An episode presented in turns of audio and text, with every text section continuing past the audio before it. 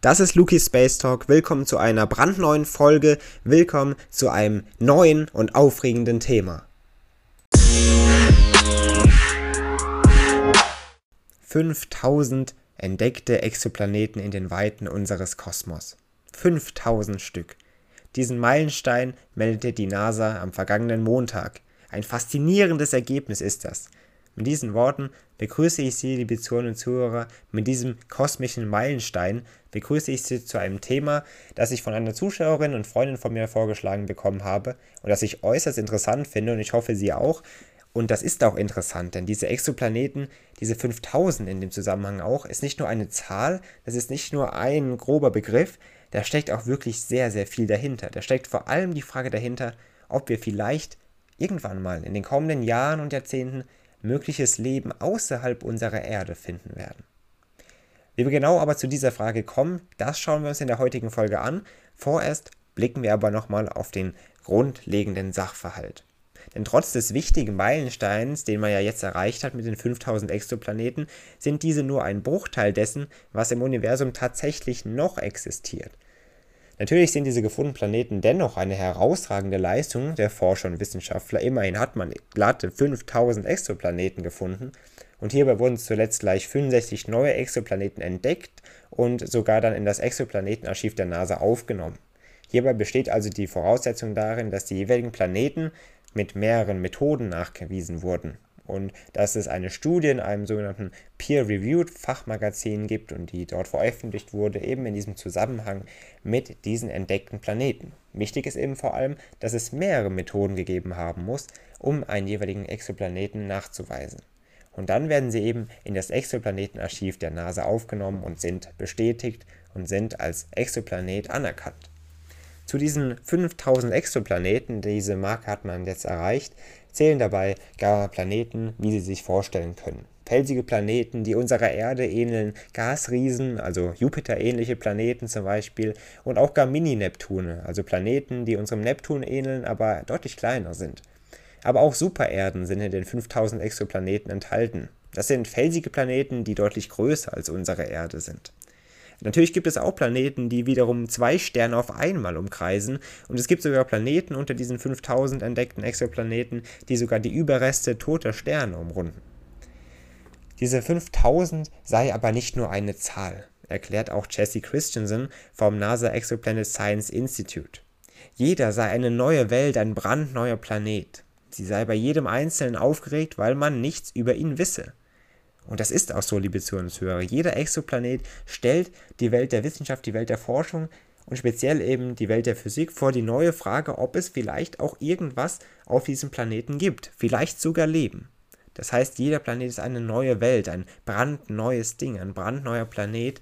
Und deswegen kann man eben wie Frau Christensen eben ziemlich aufgeregt sein, um was es da bei jedem Planeten geht.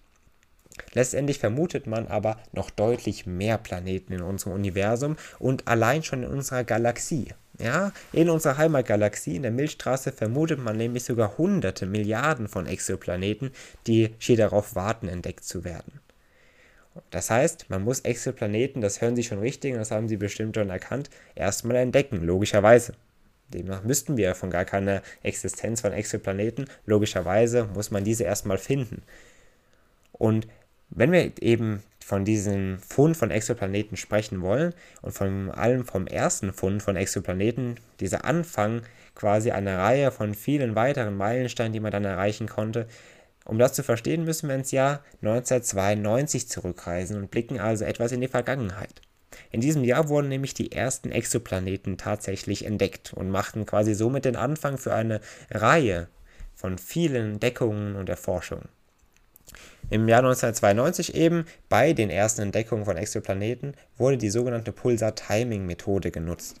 Hierbei blickt man auf das Verhalten von Pulsaren. Ein Pulsar ist ein toter Stern, der rotiert und dazu ein äußerst regelmäßiges Radiosignal aussendet. Wenn nun ein Planet einen solchen Pulsar zwingt, auf einer kleinen Kreisbahn zu laufen, dann verspätet sich das Signal manchmal oder es kommt auch früher als erwartet. Mal so, mal so. Und mit dieser Methode lassen sich also auch manchmal Objekte erkennen, da es ja diesen Unterschied gibt, die nur etwa die Mondmasse aufweisen, also eine vergleichsweise geringe Masse. Auch das lässt sich dann mit dieser Methode erkennen. Und somit kann man dann eben auch die Existenz von Exoplaneten nachweisen. Aber diese Methode, wie Sie sehen, 1992 ist etwas langer her. Es gibt natürlich deutlich neuere und völlig neue technische Gerätschaften, um Exoplaneten zu finden und zu erforschen. Und genau das will man auch in der Zukunft weitermachen und ausführen.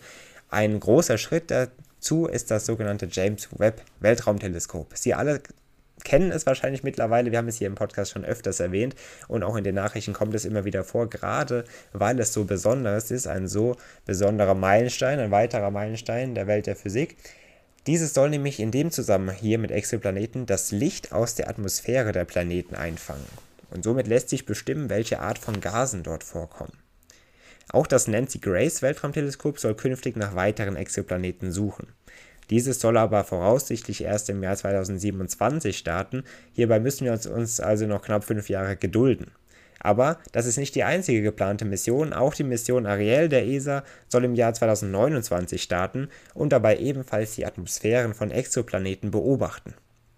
Also wir können auch gespannt sein in der Zukunft. Es wird viele weitere Forschungen geben und demnach, so hoffen wir natürlich, viele weitere Entdeckungen. Und wenn man dann einen solchen Exoplaneten entdeckt, vielleicht erst in fünf Jahren, aber wir haben ja schon das James Webb Weltraumteleskop, also wahrscheinlich auch schon in den nächsten Jahren, vielleicht sogar Wochen, neue Exoplaneten entdecken, dann entdeckt man ja nicht nur den Planet, man entdeckt auch quasi alles, was darauf ist, zumindest grob erst einmal.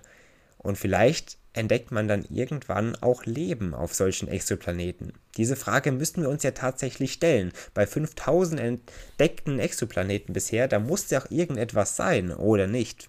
Was denken Sie? Was haben Sie für eine Meinung? Gibt es Leben auf diesen ganzen Exoplaneten und vor allem auf den Planeten, die wir vielleicht noch finden werden? Alexander Wolfskan, Hauptautor des Papers, das vor 30 Jahren die ersten Exoplaneten bestätigte, hat dazu eine ganz besondere Meinung und eine eigene Meinung. Denn er beschreibt, und ich zitiere, Meiner Meinung nach ist es unvermeidlich, dass wir irgendwo eine Art von Leben finden. Höchstwahrscheinlich eine primitive Art. Zitat Ende.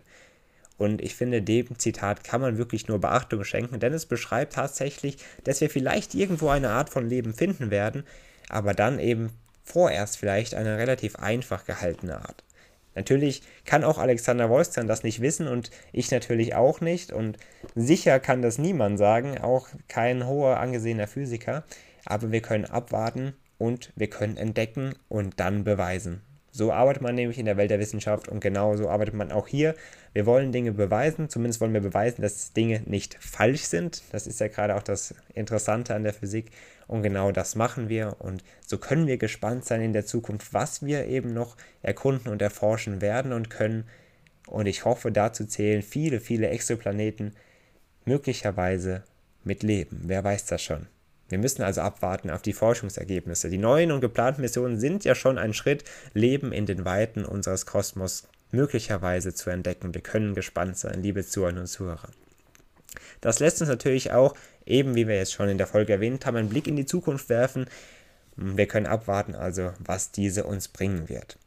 Falls Sie diese Exoplanetengeschichte sehr spannend finden und generell weiteres über unseren Kosmos erfahren möchten, dann verweise ich gerne auf mein Buch Eine Reise durch den Kosmos heißt das. Unternehmen Sie mit mir gerne einen Ausflug zu den Sternen und erfahren Sie vieles mehr über unser Universum, über unseren Kosmos und alles, was darin ist. Auf Amazon verfügbar oder auch bei weiteren ausgewählten Online-Händlern oder sogar bei ausgewählten Buchhandlungen verfügbar. Schauen Sie gerne vorbei und wie gesagt, unternehmen Sie mit mir eine Reise zu den Sternen mit unserem Buch Eine Reise durch den Kosmos. Zudem können Sie uns gerne natürlich wieder hier bei Lukis Space Talk besuchen, eben am kommenden Mittwoch wieder mit einer weiteren Folge, mit einem weiteren spannenden Thema. Ich bedanke mich nochmal bei meiner Freundin und äh, für diesen Vorschlag eben, dass sie mir das hier gesagt hat. Ich finde ein sehr spannendes Thema und ich hoffe, Ihnen hat natürlich auch dieses Thema gefallen. Und somit beenden wir die Folge auch heute wieder hier bei Luki Space Talk und dann darf ich Sie hoffentlich am kommenden Mittwoch wieder hier begrüßen mit einem weiteren spannenden Thema. Ein schönes Restwochenende und dann bis am Mittwoch. Machen Sie es gut.